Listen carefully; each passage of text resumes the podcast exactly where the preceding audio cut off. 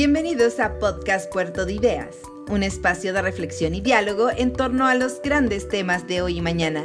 En este episodio escucharemos ¿Qué pasa en Chile? Conferencia del abogado y filósofo Carlos Peña durante el Festival Puerto de Ideas Valparaíso 2013. Que lo disfruten. Bien, ante todo, muchísimas gracias eh, a Puerto de Ideas por la invitación que me ha cursado y desde luego muchísimas gracias a todos ustedes por su presencia aquí.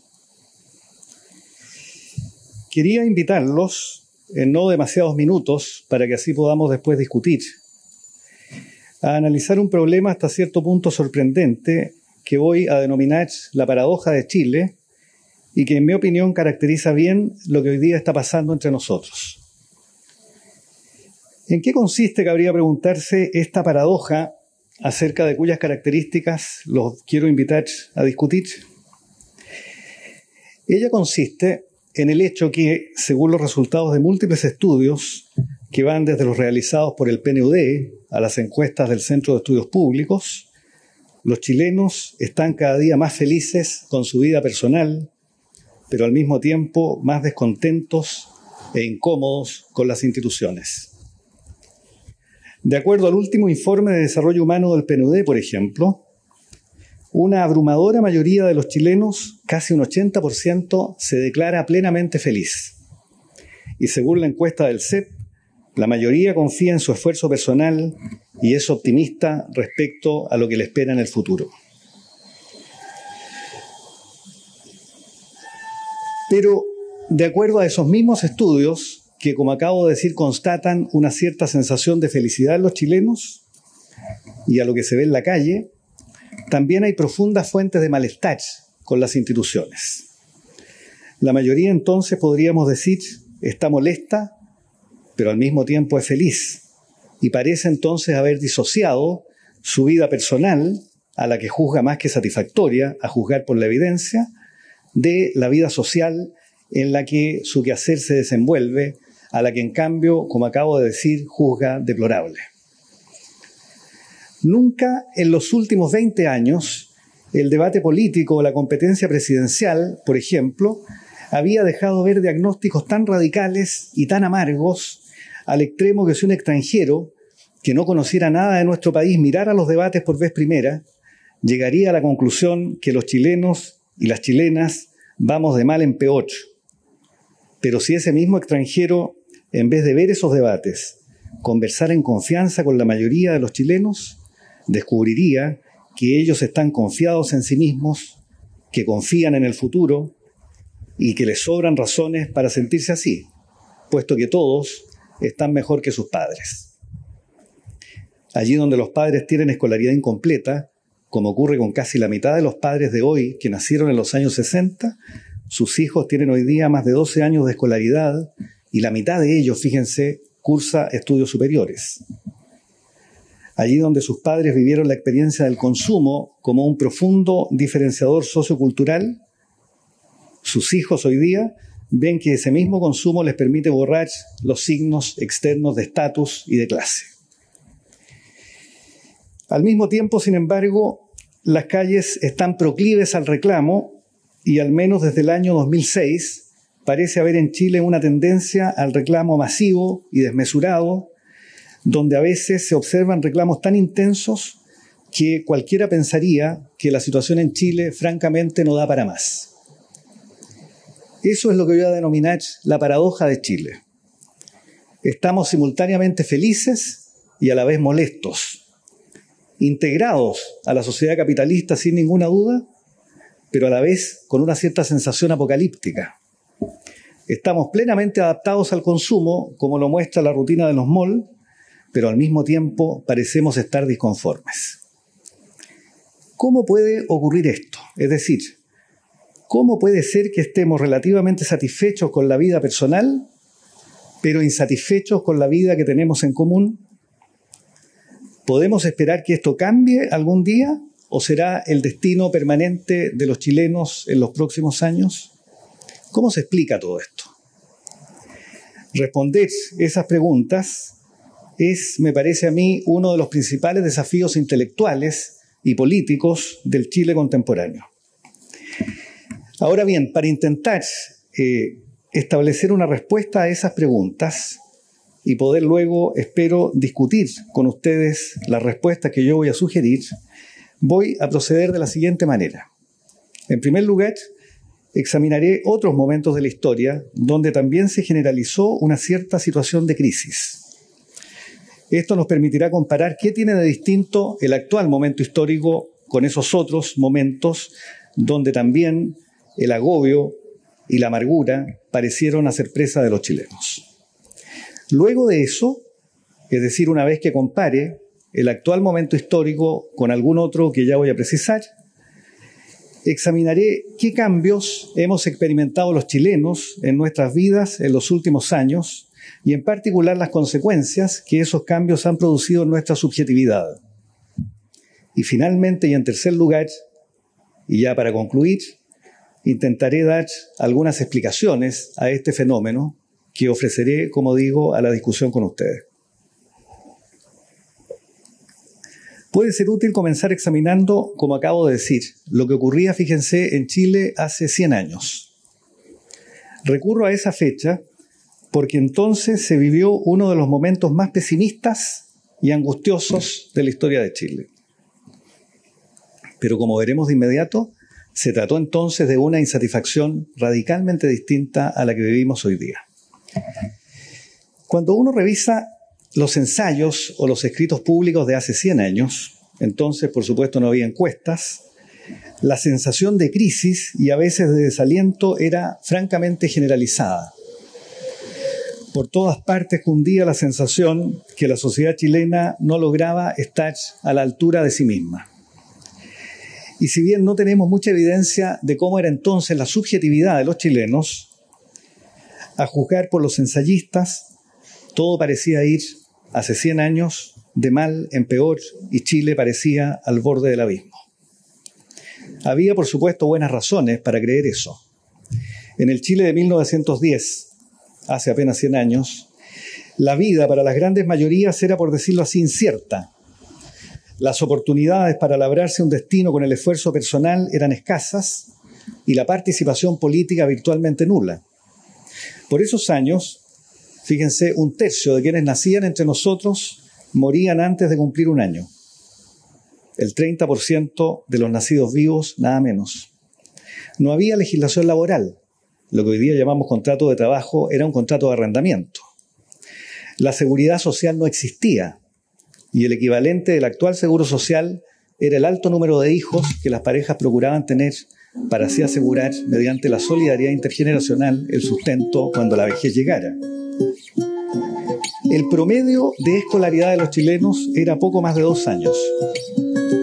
El público letrado o alfabeto era menos que el 40%, la población era predominantemente rural y menos del 10% de las personas adultas tenían derecho a participar con su voto en las rutinas de la democracia. Por esos años, cundió en Chile, y en parte como consecuencia de las circunstancias que acabo de relatar, un amplio malestar. Oligarcas como Guillermo Subercasó o Agustín Ross, intelectuales populares como Luis Emilio Recabarren, o solitarios de clases bajas o medias como Alejandro Venegas, escribieron encendidos ensayos donde reflexionaban críticamente sobre Chile y sus logros. Todos ellos los intelectuales oligarcas y también los populares coincidían en apreciaciones más bien amargas. Todos detectaban una relajación moral de la clase alta chilena que a fines del primer siglo no parecía estar a la altura del papel que estaba llamada a cumplir en Chile. El hecho fundamental que desató todas esas reflexiones críticas, y conviene revisarlo para luego compararlo, como digo, con la situación de hoy, el hecho fundamental, digo, que desata todas esas reflexiones profundamente críticas y amargas, fue lo que entonces se llamó la cuestión social, es decir, el surgimiento del proletariado urbano conformado por migrantes que venían del campo a la ciudad como parte del servicio doméstico o por campesinos que quedaron en los extramuros de la ciudad luego de ser trasladados forzadamente para la guerra de fines del siglo XIX. Esos grupos comienzan a invadir, por decirlo así, la ciudad. Entonces surgen los conventillos y los niños de la calle. Para apreciar la situación de la época, basta citar los recuerdos de Guillermo Blanco, quien debió vivir su niñez por allá por los años 30, es decir, no mucho después del centenario. Blanco es hijo de una familia de migrantes españoles de clase media. Pero así todo, fíjense, como él recuerda en sus memorias, la familia Blanco típica familia de un empleado de cuello y corbata, como se decía entonces, vivía apenas en un par de piezas arrendadas, que solo muchísimo tiempo después de llegar a Santiago logró ser reemplazada no por una vivienda propia, sino por una vivienda arrendada. Corría yo entonces de felicidad, dice Guillermo Blanco, cuando pudimos tener casa arrendada.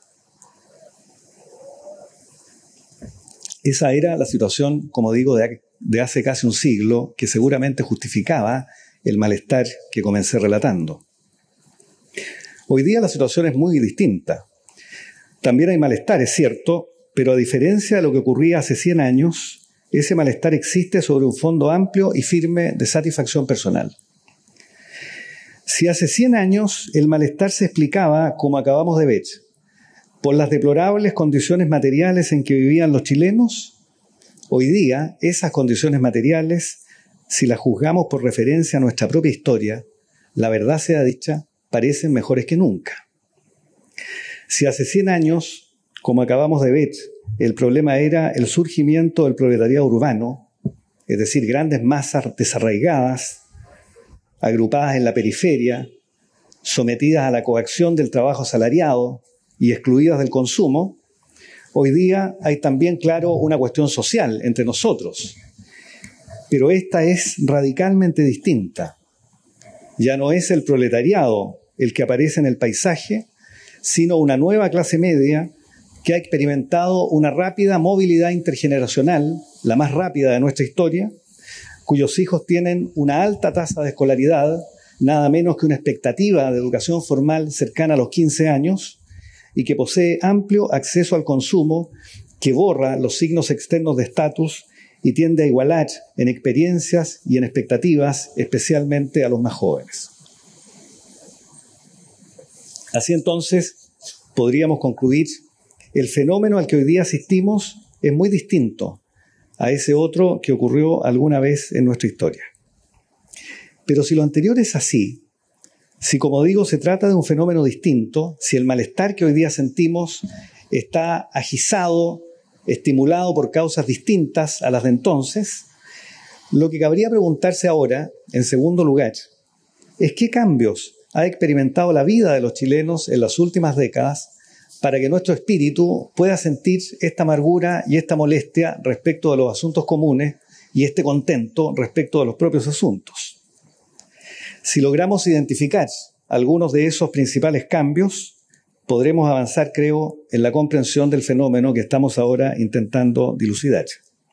¿Cuáles son, preguntémonos entonces, los cambios que ha experimentado la vida de los chilenos en las últimas décadas? Para decirlo en una frase, que una frase que gustaba, por supuesto, repetir una y otra vez Marx, se trata del cambio en las condiciones materiales de la existencia humana. Nunca como hoy las mayorías habían estado mejor. Y eso explicaría también lo que constatábamos al inicio, es decir, que estén también más felices. Las razones sobran. La educación básica y media se ha expandido. Hoy día la cobertura, es casi universal y las expectativas de escolaridad para un niño chileno de 5 o 6 años es hoy día fíjense ustedes, de 15 años, apenas una fracción por debajo de un niño francés o de cualquier país de la OSD. La educación superior se ha masificado en Chile y ya traspasamos el 50% de cobertura. Siete de cada diez alumnos son hijos de padres que nunca alcanzaron ese nivel educacional. La vivienda propia, que antes era una quimera, hoy día es una realidad para el 80% de los chilenos. El automóvil se ha masificado, los medios de comunicación se han expandido como nunca antes, los malls proliferan, el consumo se expande, los signos de estatus se borran y la movilidad intergeneracional, es decir, la diferencia de destino entre los hijos y los padres es más grande que nunca. En suma, los chilenos somos hoy día, al margen de la molestia que sentimos, o quizá por eso sentimos la molestia, como más adelante voy a insinuar, somos hoy día más prósperos que nunca. Y la miseria nunca había sido más pequeña y había estado más arrinconada que hoy. Los chilenos vivimos hoy día más y vivimos mejor.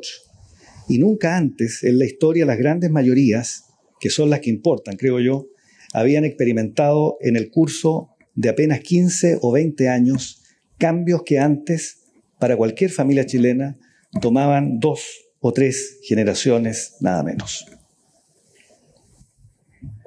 En otras palabras, nunca la biografía personal de tantos hombres y mujeres fue capaz de recoger en el curso de su propia vida cambios tan bruscos y tan radicales en sus condiciones materiales de existencia. Ahora bien, esos cambios en las condiciones materiales de la existencia, gigantescos, difíciles de exagerar, y solo los más viejos somos capaces de apreciarlo, los jóvenes creen que no, que la vida siempre fue así, pero fue radicalmente distinta, esos cambios, digo, en las condiciones materiales de la existencia, ha provocado por su parte un conjunto de cambios culturales, un conjunto de cambios en la subjetividad de los chilenos y de las chilenas, y me parece que aquí hay una pista, según veremos en la tercera parte de esta exposición, que podría explicar el enigma que estamos intentando dilucidar. ¿Cuáles son estos cambios en la subjetividad que los cambios acaecidos en las condiciones materiales de la existencia provocan? Desde luego, hoy día, como nunca antes, las formas en que la gente vive su intimidad se han modificado y cada una de ellas pugna por lograr el reconocimiento en la esfera pública. Cada persona, cada chileno o chilena, justamente porque es más individuo, quiere hoy día tener sus 15 minutos de fama, mostrarse ante los demás, exhibir las vicisitudes de su vida y ganarse así el reconocimiento el culto sin freno a la sinceridad en entrevistas y en diálogos y en realities, son todos síntomas de los cambios que la sociedad chilena experimenta en la esfera de la intimidad, ese ámbito que apenas ayer estaba cercado por el sigilo y el pudor. Pero no solo ha habido cambios en la intimidad como consecuencia del cambio en las condiciones materiales de la existencia. La esfera pública también se ha transformado radicalmente y la mejor muestra de ello son los cambios en los medios de comunicación. Los medios de comunicación fueron concebidos históricamente como espacios de ilustración de las mayorías por parte de las élites culturales, políticas y religiosas, como ocurrió durante buena parte del siglo XIX y buena parte del siglo XX. Pues bien, hoy día los medios son un espacio abierto y sensible a las audiencias, y en el que en vez de ilustrarse a las mayorías, se les entretiene, se les aligera la vida y de paso se somete a escrutinio y se desconfía de las élites de toda índole. Las élites, acostumbradas, por ejemplo, durante la transición en Chile, a que la prensa pisara huevos, hoy día se ven expuestas a la maledicencia y al escrutinio y corroboran una y otra vez que en este mundo los cargos públicos no son títulos de nobleza, sino funciones que hay que legitimar estando a la altura de las promesas que cada uno formula. La religiosidad también ha cambiado.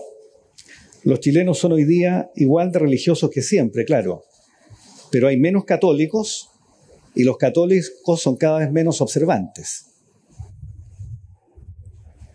La encuesta nacional de la Iglesia, realizada por la Universidad Católica el año 2001, mostró que quienes se decían católicos tenían una baja adhesión a las prácticas religiosas y lo que es peor para un católico, claro, a las orientaciones morales de la iglesia.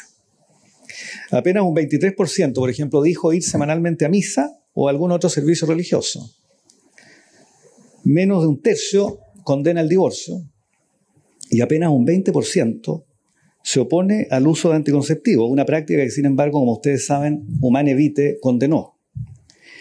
Entre 1958, fecha de una famosa encuesta de Eduardo Amuy, el pionero de los estudios de opinión en Chile, y 1998, el número de católicos observantes disminuyó de un 35% a menos de un 18%. En fin, la encuesta bicentenario de la Universidad Católica mostró que un 47% de los chilenos aceptaba alguna forma de aborto.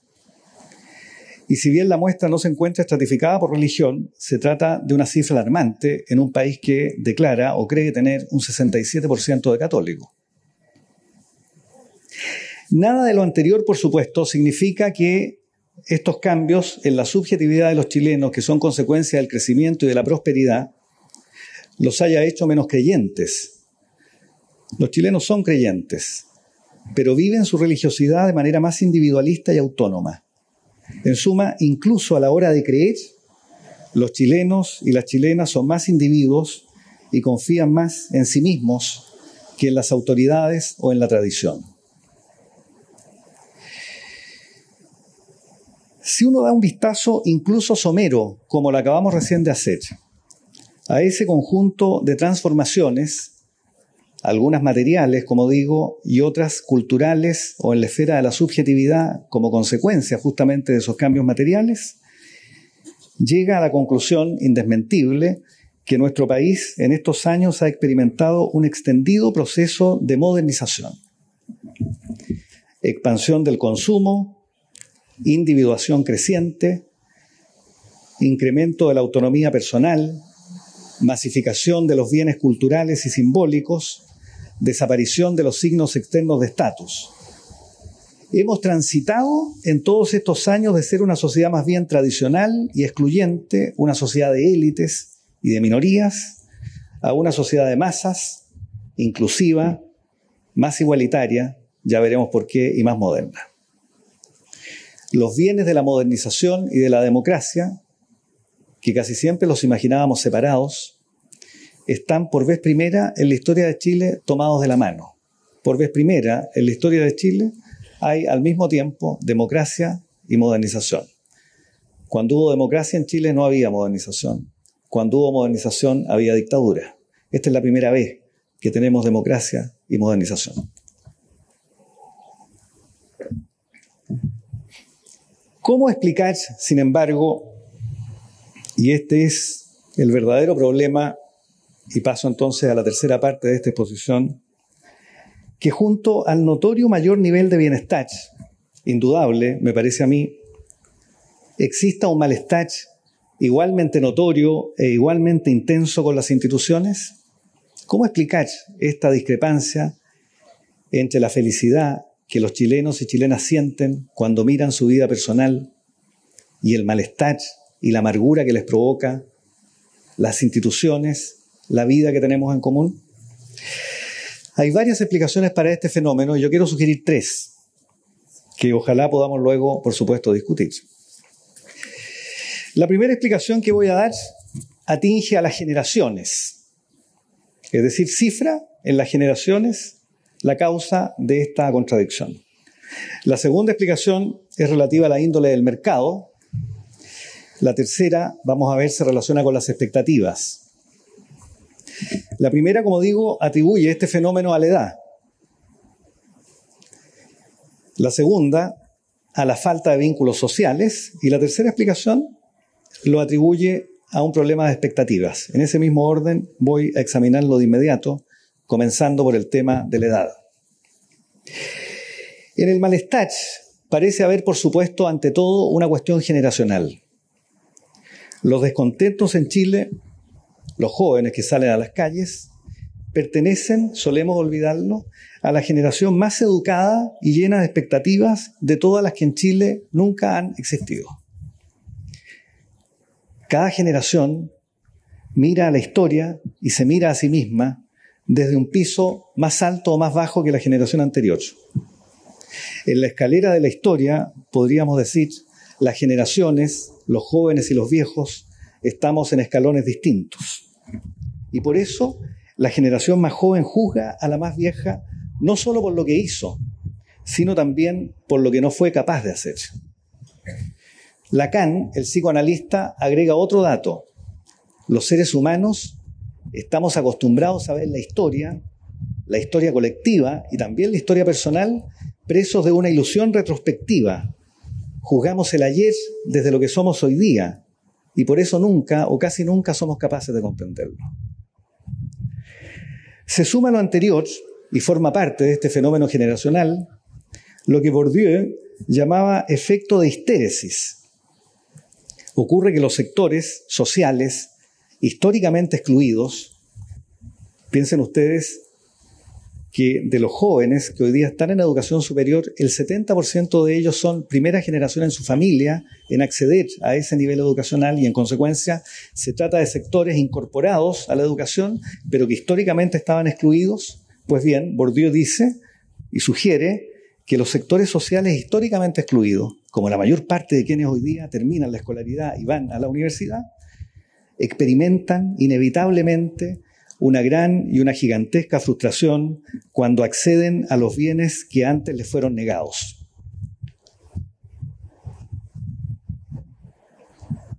Y la razón de que esto ocurra así es que cuando ellos acceden a esos bienes, ellos ya no son lo que eran cuando los miraban a lo lejos.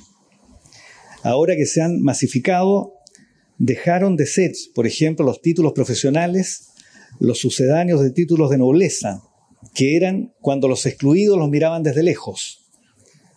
Es la paradoja de estos días. Hoy día hay mayor acceso. Los bienes están al alcance de la mano, pero el aura de prestigio que esos bienes portaban como consecuencia de la masificación se ha evaporado. Y eso explica que hoy día se produzca la paradoja de que hay mayor acceso que nunca a los bienes, pero también hay como consecuencia de eso mismo mayor y creciente enojo. Porque los jóvenes históricamente excluidos esperaban encontrar en la universidad los bienes que la universidad proveía cuando era de minoría, cuando era una experiencia aristocratizante, cuando en nuestra sociedad era, como digo, el sucedáneo de un título de nobleza. Hoy día que se masificó, aquello que los jóvenes anhelaban y sus familias históricamente esperaban, se acaba de evaporar como consecuencia del crecimiento. Cabría agregar todavía, siempre dentro de esta explicación generacional del malestar, que esta generación, al ser más educada y más ilustrada que cualesquiera otra que haya existido, permítanme insistir, en la historia de Chile, es también más autónoma y está más deseosa de conducir su destino. El combustible principal que alienta el malestar de los jóvenes es, me parece a mí, el anhelo, cada vez más extendido en la esfera pública y en la cultura, que cada vida humana dependa ante todo de sí misma y que la medida del bienestar que cada uno alcance sea fruto del esfuerzo personal en vez de ser la simple sombra de la cuna. Una sociedad donde sea el esfuerzo y no la herencia, lo adquirido mediante el talento y no lo adscrito por la historia o por la cuna, aquello que decida el destino de cada uno. Lo llamativo de este ideal, que los jóvenes han enarbolado una y otra vez en las calles, es que se trata del mismo ideal que subyace a la modernización capitalista. La novedad consiste en que los jóvenes parecen ser los únicos que se toman esos ideales en serio. El capitalismo, en efecto, si lo miramos con paciencia y con imparcialidad, se legitima a sí mismo mediante la ideología meritocrática, con la idea que donde hay capitalismo, cualquiera puede prosperar y ascender a la medida de su esfuerzo y con prescindencia de su cuna. ¿No es exactamente eso lo que piden los jóvenes cuando ponen, por ejemplo, a la educación en el centro de todas sus demandas? No cabe duda, los jóvenes, porque son jóvenes, son hoy día, creo yo, los únicos sujetos que se toman en serio la ideología que subyace al capitalismo. Y como lo muestran los acontecimientos que hemos vivido en Chile desde el año 2006 hasta hoy, no hay nada más subversivo que tomarse en serio una ideología o una creencia. ¿Se imaginan ustedes lo que ocurriría si la gente que va a misa se tomara en serio las palabras del Evangelio de amar al prójimo como a sí mismo? Pues bien, los jóvenes se han tomado en serio el capitalismo con sus promesas de que cada uno recibirá en proporción a su esfuerzo y no a la medida de la cuna. Y le exigen, y ahí radica lo sorprendente e intranquilizador de su actitud, que se ponga a la altura de los ideales que proclama para legitimarse. Lo anterior, como insistiré luego, es lo que explica también que los jóvenes sean los más heridos con la profunda desigualdad que existe en Chile. Pero como decía adelante, esa no es la única explicación posible. No es solo que el malestar pueda tener como causa una cuestión generacional de la índole que acabo recién de describir. Todavía puede sostenerse que lo que está fallando en Chile es lo que vamos a denominar el cemento de la sociedad. En el siglo XVIII, David Hume, el famoso filósofo británico, se preguntó qué era lo que mantenía unido al universo. Las cosas del mundo transcurren, por decirlo así, de manera más o menos imperturbable. Los astros orbitan, observaba Hume, el sol sale, las estaciones se repiten con rigurosidad. A esa rutina hasta cierto punto abrumadora, decía Hume, la llamamos universo. ¿Qué es lo que permite que esas regularidades ocurran? Preguntó.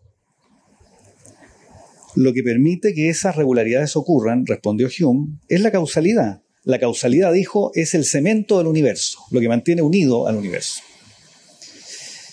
Pero acto seguido preguntó, ¿cuál es por su parte el cemento de las sociedades?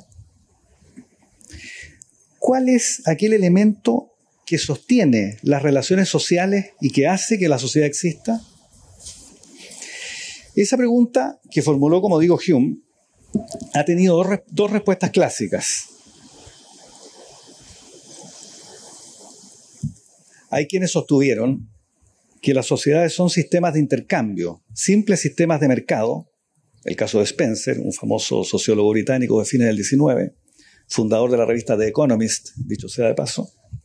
Y hay quienes, por otra parte, insisten en que las sociedades son fenómenos morales, es decir, agrupaciones que requieren redes simbólicas que las sostengan.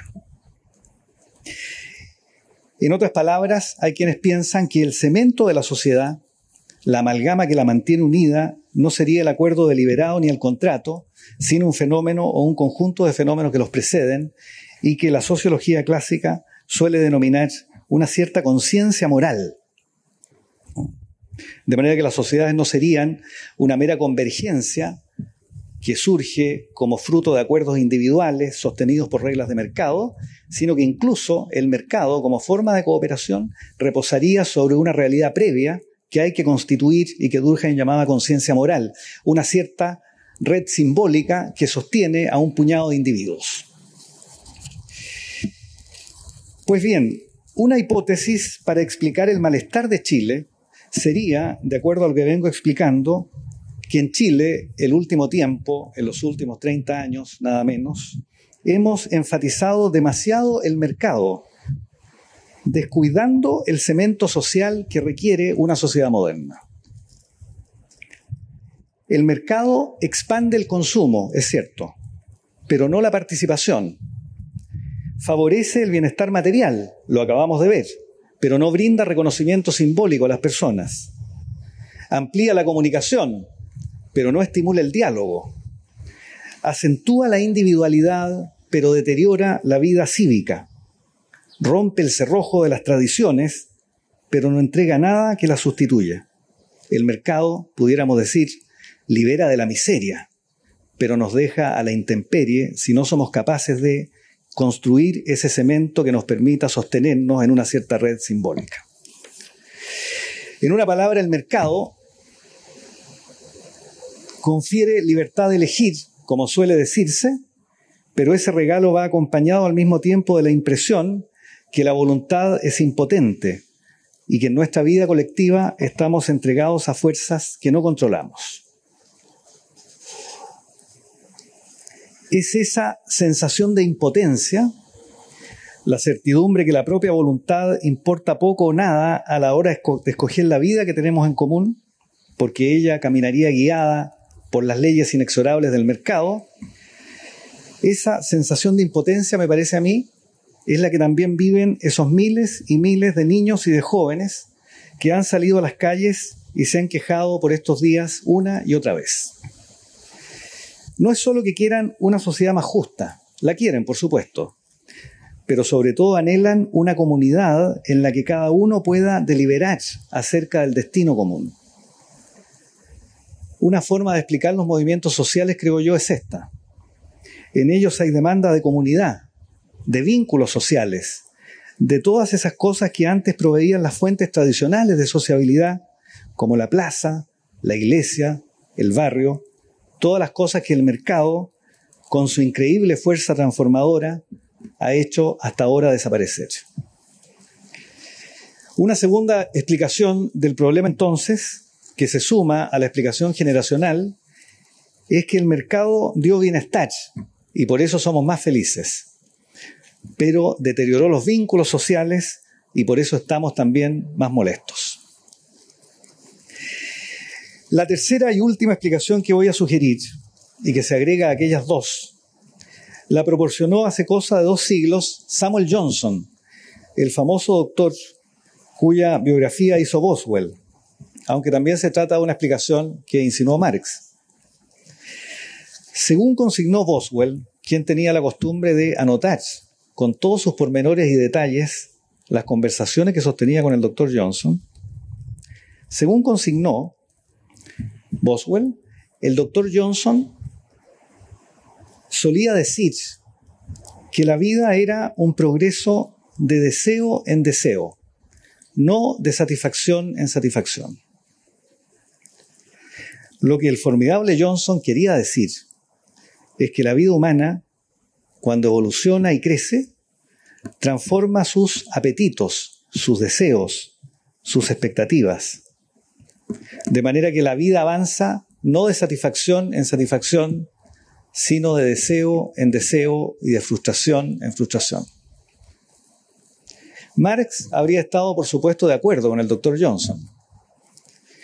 Cuando las condiciones materiales de la existencia cambian, se produce también un gigantesco cambio en la esfera de la cultura, puesto que, gustaba decir Marx, los hombres solo se proponen problemas que son capaces de resolver.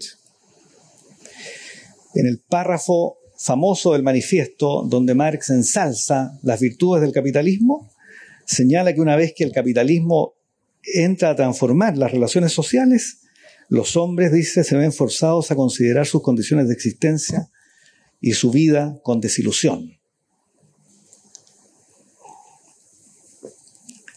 El fenómeno que podríamos llamar el síndrome del Dr. Johnson consistiría en que la modernización material que en Chile hemos vivido y cuyo registro hice adelante, cambió las expectativas de la gente, de manera que hoy día viviríamos una situación exactamente inversa a la que en los años 70 diagnosticó alguna vez Aníbal Pinto.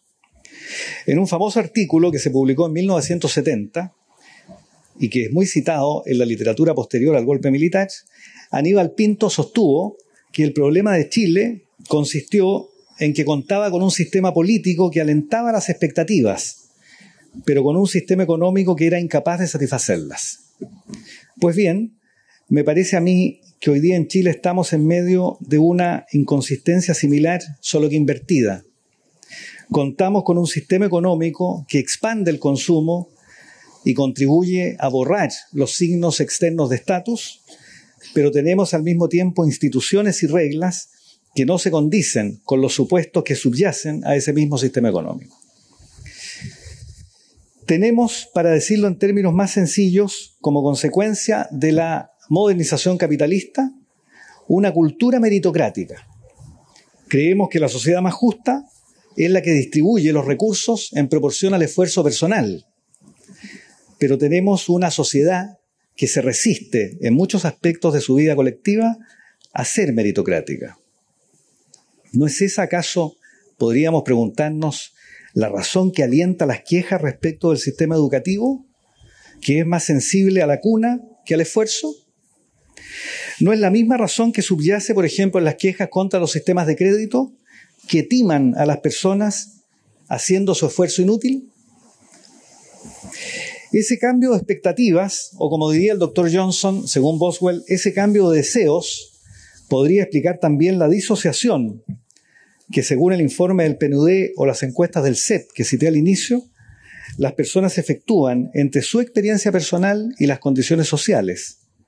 La gente parece pensar que sus logros son independientes del entorno que los hizo posibles.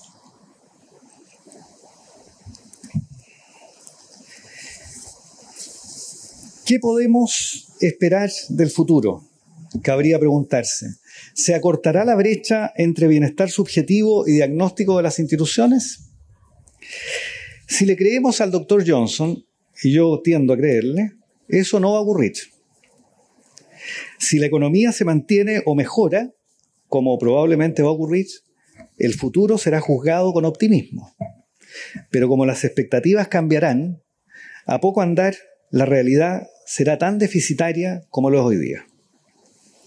Lo que ocurre es que las sociedades que se modernizan no cuentan con un objetivo fijo que una vez alcanzado les permita sentirse a sus anchas y satisfechas de una vez y para siempre. Este problema, aunque sea raro, fue diagnosticado muy tempranamente por Aristóteles. Aristóteles sostenía que debía haber un fin único que justificara todos nuestros esfuerzos. De ahí su famosa frase, busque el arquero un blanco para sus flechas y no buscaremos nosotros un objetivo para nuestras vidas. Pues bien, Aristóteles pensó que si no contáramos con un fin único, todos nuestros esfuerzos nos parecerían siempre inútiles y vanos. Iríamos, pensaba él, de deseo en deseo y de frustración en frustración. Es difícil, creo yo, encontrar otra definición mejor para la modernidad y para el futuro de Chile que este que anticipó Aristóteles. La de un fin móvil que nunca podremos alcanzar. Ese es, me parece a mí, el futuro cultural de la sociedad chilena en el mediano plazo. Una sociedad de expectativas móviles, en permanente cambio y por lo mismo en permanente insatisfacción. Porque la vida, como decía el doctor Johnson, no es un progreso de satisfacción en satisfacción, sino de anhelo en anhelo, de deseo en deseo. Marx decía que la lucha de clases era el motor de la historia. Según el doctor Johnson, el motor de la historia parece ser el deseo. Pero, en fin, y para concluir, ¿Qué relevancia tienen estas tres explicaciones para el Chile de los próximos años? Lo que enseñan esas explicaciones, la generacional, la explicación relativa a los vínculos sociales y aquella de las expectativas, es que cualquier propuesta de futuro en el Chile de hoy debe ser capaz de atender al menos a los dos siguientes problemas. El primero es el problema de la igualdad. Los jóvenes, por razones generacionales y por su propia experiencia vital, son más conscientes que el resto que la sociedad chilena es profundamente desigual, y ello no porque distribuya en forma diferenciada los recursos y las oportunidades, sino porque al hacerlo toma en cuenta factores involuntarios sobre los cuales los seres humanos carecemos de control, como la etnia a la que cada uno pertenece, el género, la cuna, la orientación sexual, y no toma en cuenta, en cambio, el esfuerzo personal. No es, en consecuencia, la distinta distribución de recursos lo que hiere el sentimiento de igualdad, sino los factores que se toman en cuenta al distribuir los recursos. Aquí radica, en mi opinión, el profundo motivo por el cual la educación está hoy día en el centro del debate. Y es que la escuela es la promesa que la sociedad hace a los niños y a las niñas que su trayectoria vital dependerá de su esfuerzo y no de la cuna en que vinieron al mundo. Cuando los jóvenes reclaman por mejor educación, no están entonces reclamando una mejora pedagógica a las escuelas, no están hablando solo de educación, están hablando en realidad de justicia y están pidiendo que la sombra de la cuna no marque a fuego el destino de las personas. El segundo factor que habrá de tenerse en consideración fuera de este que menciono es que en efecto, y tal como vimos, el mercado no crea vínculos entre los ciudadanos. El mercado, creo, tiene muchísimas virtudes. Estimula el esfuerzo personal, acicatea la creatividad y la imaginación de la gente, pero tiene un severo defecto. El mercado no crea vínculos entre los seres humanos.